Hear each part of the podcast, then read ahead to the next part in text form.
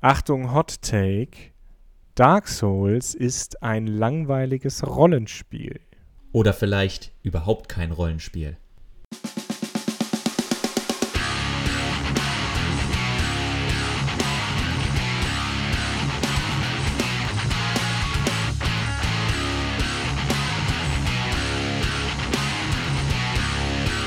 Da sind wir wieder bei Mehrspieler, den zwei Wichtigtouren, die unbedingt so tun müssen, als wären die Soulsborne Ring Spiele etwas Schlechtes. Auf Daran geht die Welt zugrunde und oder Robots and Dragons. Muss ich kurz Robots nachdenken. and Dragons. Das war, das war kein Bedumms. Und natürlich sagen wir nicht, dass diese Spiele schlechte Spiele sind. Johannes hat viel zu viel Zeit damit verbracht, diese Spiele zu spielen. Nicht alle, aber die meisten davon. Und äh, das wäre ein komisches Selbsteingeständnis, wenn man sagt, ja, also die Stunden habe ich mit einem Spiel verbracht, das ich überhaupt nicht gut finde, weil es doof ist. Ich meine, irgendwo hört dann auch Guilty Pleasure auf nach so 2, 3, 400 Spielstunden. Nee, wer uns kennt, der weiß ja, dass, oder wer, wer uns auch zuhört, der weiß ja, dass ich eigentlich äh, ein großer Verfechter von Dark Souls bin und da äh, das auch gerne gespielt habe. Und natürlich, weil ich es getan habe, auch verpflichtet dazu bin, darauf hinzuweisen, dass ich Dark Souls tatsächlich durchgespielt habe. Äh, aber so beim Überlegen und auch beim Anschauen des fünfstündigen Reviews der Dark Souls-Reihe von Noah Caldwell Gervais ist mir auch so die, die Idee gekommen, dass eigentlich vom System her, also ich rede wirklich über das Rollenspielsystem, ne? Max und ich kennen uns ja auch so ein bisschen im Pen-and-Paper-Bereich aus und äh, da sind die Systeme ja immer relativ entscheidend. Und vom Rollenspielsystem her ist Dark Souls, finde ich, tatsächlich relativ langweilig, denn es geht letztlich nur darum, bestimmte Werte zu erhöhen, woraus sich andere abgeleitete Werte erhöhen und das war's, ja, vom, vom System her. Man kann da natürlich noch Waffen und Rüstungen aufrüsten, äh, aber das blenden wir mal ganz kurz aus. Und das ist einfach nur eine Zahlenspielerei und eigentlich ziemlich langweilig. Und um das jetzt zu erläutern, es gab ja, also wir haben das selber schon gesagt und ich würde uns selbst korrigieren und die gesamte Games-Branche. Jetzt kommt der Mindblow dieser Folge für mich. Im Grunde hat keine RPGisierung der meisten Spiele in den letzten 10, 15 Jahren stattgefunden. Was stattgefunden hat, ist eine Statisierung. Ich weiß nicht, was gut klingt. Wir haben lauter komische Zahlen, die aktiv hochgehen und wir gucken dabei zu, wie diese Zahlen hochgehen. Und das passiert nun mal, hat man früher in erster Linie so bei, bei äh, Rollenspielen gesehen. Bei Final Fantasy, oh, mein Gewandtheitswert ist um zwei Punkte hochgegangen. Das heißt, dass ich jetzt bei, im, im Active Time Battle alle 18 Sekunden und nicht mehr erst alle 20 Sekunden mit Charakter X eine, eine Aktion durchführen kann. Und das ist im Grunde, was wir in lauter Spielen sehen. Der Schaden ist ein bisschen höher bei Ghost of Tsushima. Die Angriffsgeschwindigkeit oder Ausweichgeschwindigkeit meines Charakters bei Elden Ring ist etwas schneller. Und das sind im Endeffekt die einzigen RPG oder Rollenspielelemente, die wir wahrnehmen. Also das, was ihr auf eurem Character Sheet habt, was entscheidet, äh, ob der Wurf, ähm, für alle, die kein Pen and Paper spielen, da muss man ja immer würfeln und der Wert muss hoch genug sein und je nachdem, desto höher eure, äh, zum Beispiel euer Kraftwert ist, desto leichter ist es, eine Kraftprobe zu bestehen, also einen Felsen aus dem Weg zu schieben oder so. Und das ist im Grunde, was die meisten Action-Spiele, und das sind in meinen Augen die Soulsborne Ring-Spiele, also die modernen FromSoft-Spiele, es sind Action-Spiele, die zusätzlich nur sagen, hey, du kannst deinen Charakter tunen, stärker machen, also ein bisschen wie bei einem Gran Turismo oder einem Need for Speed oder sonst was, dass man das Auto mit irgendwelchen Teilen ein bisschen schneller oder ein bisschen besseres Handling geben kann. Aber das ist eben reine Gameplay-Sache. Das sagt nichts darüber aus, was für eine Rolle ihr in dieser Welt spielt. Das ist, denke ich, das so in der Essenz, was Johannes meint, wenn er sagt, naja, im Grunde so ein Elden Ring ist ein schlechtes Rollenspiel, weil wer bin ich? Ich bin irgendein gesichtsloser Held. Ich ma mache irgendwelche Stats hoch und nicht nur ein gesichtsloser Held, sondern es ist nicht so, oh, äh, jetzt habe ich die und die Attacke, die ich damit kombinieren kann, um irgendwelche Nebeneffekte zu machen, sondern nee, äh, du bist einfach nur stärker geworden. Du findest vielleicht irgendwelche Waffen, die Effekte haben, aber dein Leveln sagt nur, jetzt bist du schneller, jetzt bist du stärker, jetzt hast du mehr Magie, jetzt hast du mehr Ausdauer oder oder oder.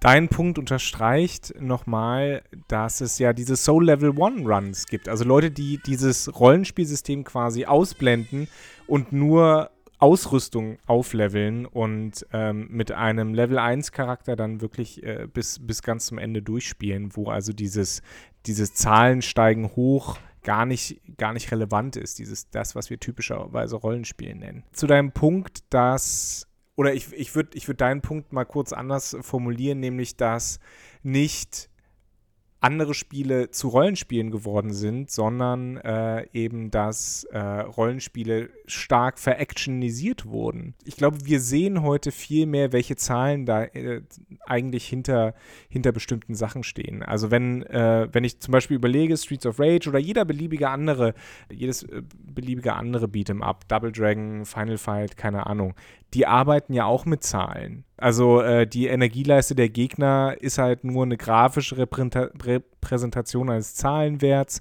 Äh, die Schläge eines Charakters machen 1, 2, 3, 4 Schaden. Ja, und wir sind heute aber viel mehr gewohnt, diese, diese Zahlen auch zu sehen. Zahlen und Spiele, das wird dann immer gleich verknüpft mit Rollenspiel einfach.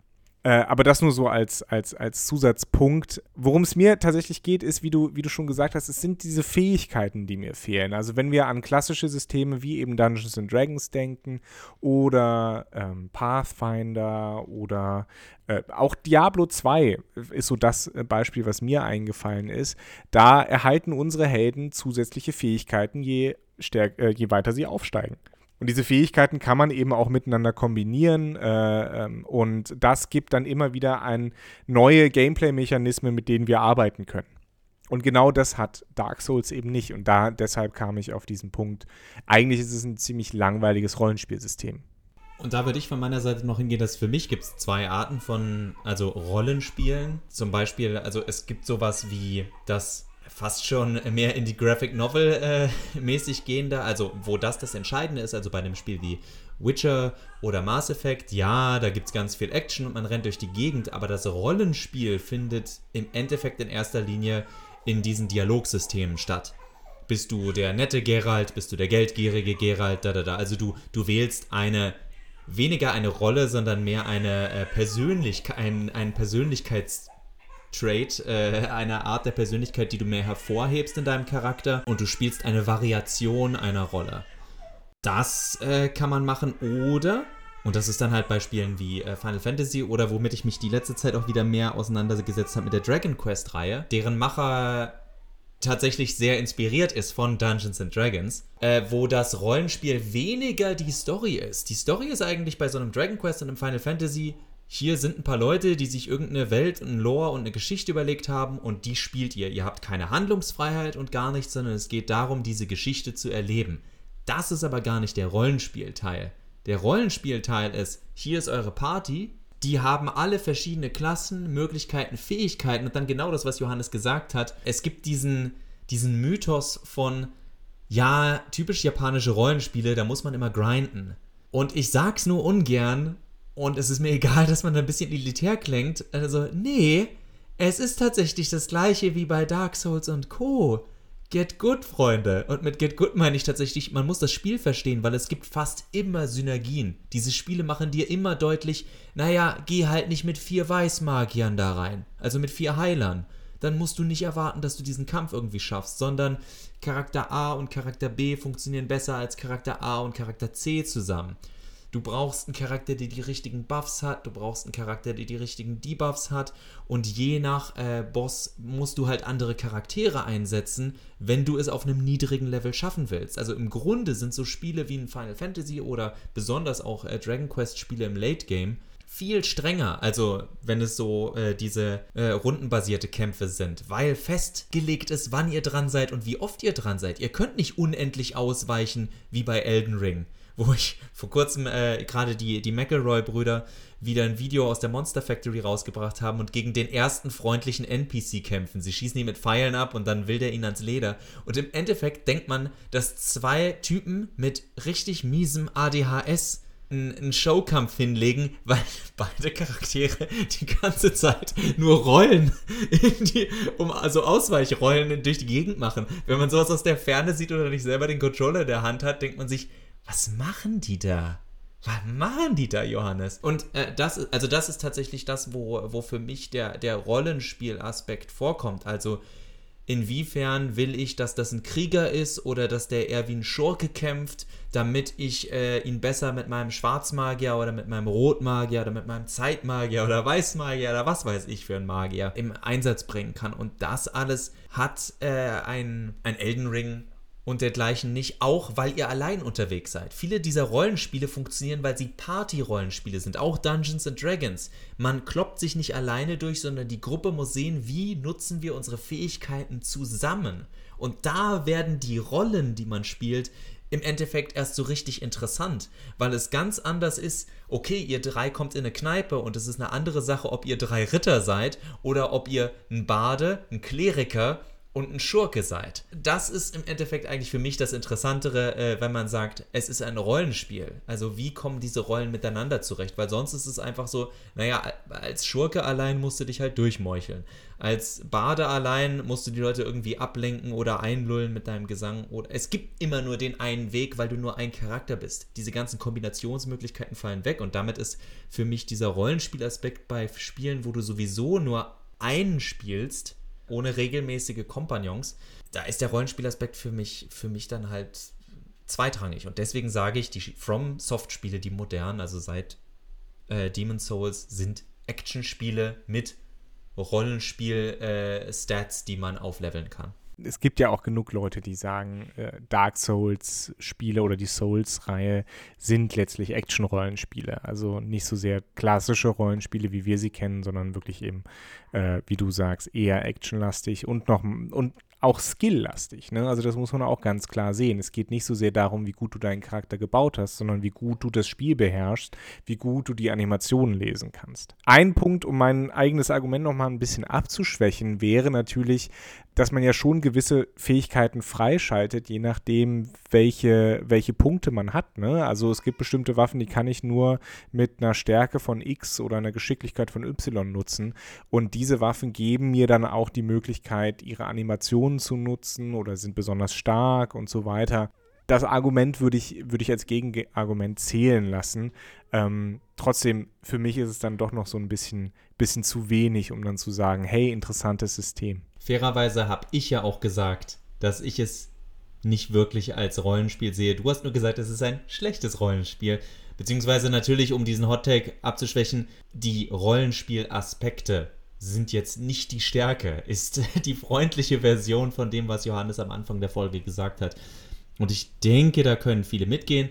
Wir verstehen absolut, dass es Leute geben wird, die sagen, nein, ihr missversteht das komplett, aber auch dafür gibt es ja genau diese Diskurssendungen wie unsere, dass wir jetzt nicht sagen, das ist die eine Sichtweise, sondern eher es ist eine Sache, die Johannes aufgefallen ist und die ich in vergangenen Episoden auch oft angesprochen habe. Wenn es eine Sache gibt, die mich von diesen Spielen abschreckt, ist, dass da irgendwie 30 Werte sind, die aufgelevelt werden wollen und ich habe keine Ahnung, was da aufgelevelt werden soll. Und die Spiele geben einem auch keinen Hinweis dazu. Was ich da auch nochmal, also tatsächlich jetzt als Kritik an Dark Souls, was ich halt auch schade finde, ist, die Fortschritte, wenn man auflevelt, nur um ein oder um zwei Punkte, die, die sind halt nicht so signifikant. Also man muss eine Fähigkeit schon um irgendwie fünf, sechs Punkte auf einmal äh, erhöhen, ja, dass man merkt, oh, ich habe jetzt, äh, ich mache ein bisschen mehr Schaden oder ich ähm, halte mehr aus oder kann öfter rollen. Und das finde ich, das finde ich zusätzlich auch noch ein bisschen schade tatsächlich bei Dark Souls. Also man weiß nicht so recht, was man da tut und dann gibt es nur diese kleinen inkrementellen Fortschritte, weil einem gar nicht klar ist, wie, wie hoch die Auswirkung da ist. Das, also auch deswegen habe ich darüber wieder nachgedacht. Äh, bei äh, Dragon Quest 11 hat jeder Charakter im Grunde einen Skilltree, der aber in drei Richtungen geht. Jeder Charakter hat auf zwei mögliche Kampfarten einen Zugriff. Also zum Beispiel einer kann mit Speer kämpfen oder mit Klauen. Einer kann äh, mit einem Einhänder kämpfen oder mit einem Breitschwert kämpfen. Also, und du suchst dir aus, welchen Weg gehst du. Im Laufe des Spiels kannst du natürlich alles freischalten, aber gerade am Anfang ist es natürlich klar, geh konzentriert in eine Richtung, um dich da tatsächlich zu verstärken. Und dann sieht man genau sowas wie, uh, Agilität plus 2. Und du kannst aber schon äh, spätere Sachen auch sehen und siehst, oh, und wenn ich in die Richtung gehe, da ist Agilität plus 5. Das ist ja mehr als doppelt so gut als das, was ich da bekomme. Also du bekommst zumindest eine Idee davon, was das heißt. Und äh, gerade, das ist auch wieder so bei einem rundenbasierten Ding, weißt du genau, dieser Charakter kommt öfter dran als die anderen. Und das wirkt sich viel schneller. Sobald du merkst, wie sich plus 2 ausgewirkt hat, also zum Beispiel, oh, mir fällt auf, dass der, wenn ich jetzt fünf Runden kämpfe, dann kommt der einmal öfter dran. Oder drei, in drei Runden, in drei, äh, einmal alle Charaktere durch, kommt er einmal öfter dran als alle anderen. Wenn ich da jetzt nochmal plus 5 bekomme, dann kommt der zweimal öfter dran in der Zeit, locker. Und das sind alles so Sachen, das ist was, wo ich verstehe, was das bedeutet. Wenn ich weiß, ich habe jetzt Intelligenz plus 2, was heißt das? Dass mein Feuerball statt 68 Schaden 72 Schaden macht? Und was bedeutet das, wenn der Gegner 200.000 HP hat?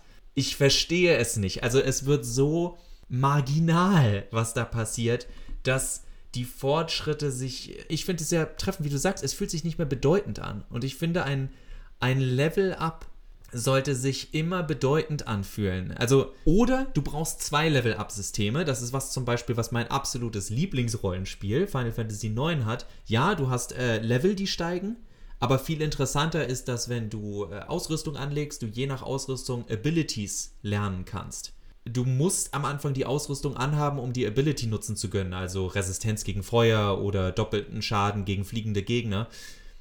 Und du musst das erst lernen. Das ist was, wo ich weiß, das ist, das ist ein Fortschritt. Jetzt habe ich diese Fähigkeit und kann wieder äh, neues, stärkeres Item anlegen oder sonst was. Es ist nicht, ja, okay, ich bin jetzt Level 37, aber wie viel stärker ist mein Charakter tatsächlich auf Level 37 als auf Level 33?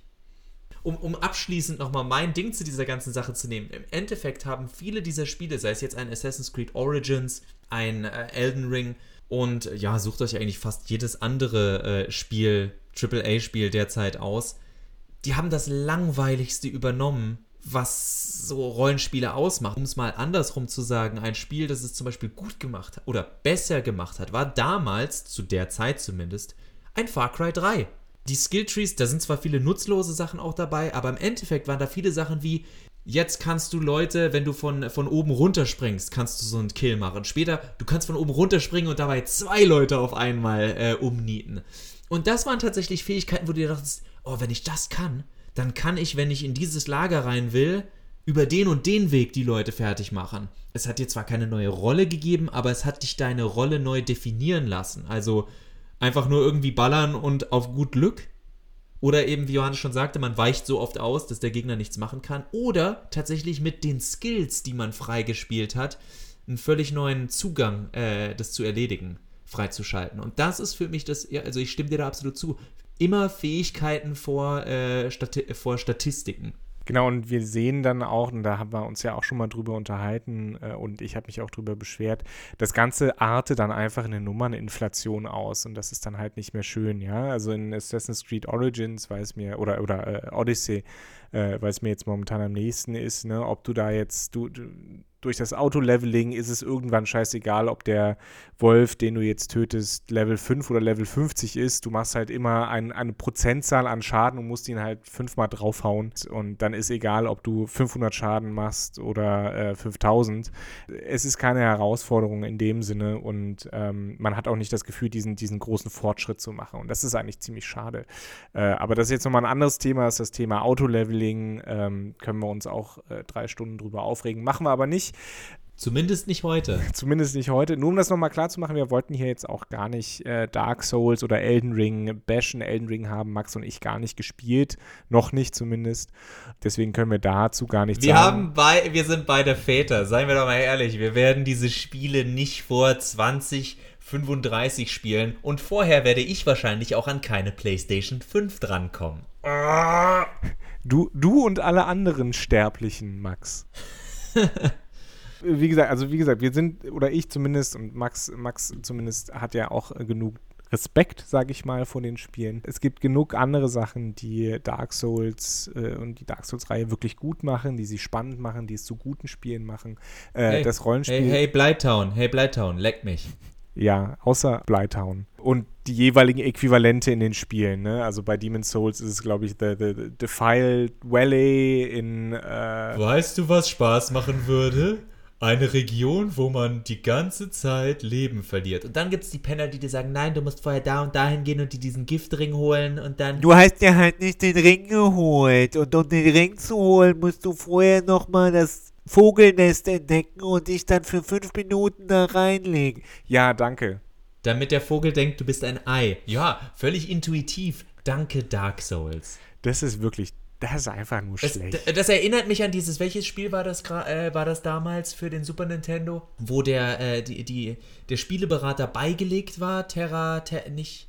Nee, es gab einige. Secret of Mana, also, Terranigma, ähm, Ter ich meine Terranigma und, und da stand auf dem, aber Terranigma stand auf dem, stand auch auf diesem Spieleberater drauf, ohne das hier bist du verloren. und, das, und, ein Kumpel von mir hat damals gesagt, ja, also genau so war es auch, weil man keine Ahnung hatte, was man da tut beim ersten Durchspielen. Also ganz so schlimm ist es nicht, aber es gibt viele Sachen, wo man sich dachte, äh, äh. Kurze Anekdote dazu. Also Terranigma ist manchmal ein bisschen kryptisch, aber es ist eigentlich an und für sich ein gutes Spiel. Dass ich zumindest würde ich das verteidigen. Spiel. Viel witziger fand ich den äh, Spieleberater zu Secret of Evermore, äh, der am Ende quasi das letzte Drittel des Spiels einfach ähm, auf drei Seiten abhandelt, inklusive eines der fiesesten Level, nämlich es gibt so ein, es gibt so ein Labyrinth, ja, und das Spiel, der Spielberater gibt dir keinen Hinweis, wie, oder nur sehr kryptische Hinweise, wie du dieses Labyrinth selber machst. Also, äh, dieser Spielberater hat echt seine Aufgabe nicht gut erfüllt, sagen wir so. Weißt du, wir haben doch mal darüber gesprochen, über das Spiele früher noch immer so Anleitungen dabei hatten und man die durchgelesen hat, diese ja. kleinen Heftchen. Bei den Souls-Spielen wäre das so das hat nur eine, eine Vorderseite, wo der Titel drauf steht und dann macht ihr es auf und dann ist da so beidseitig das Shrug-Emoji.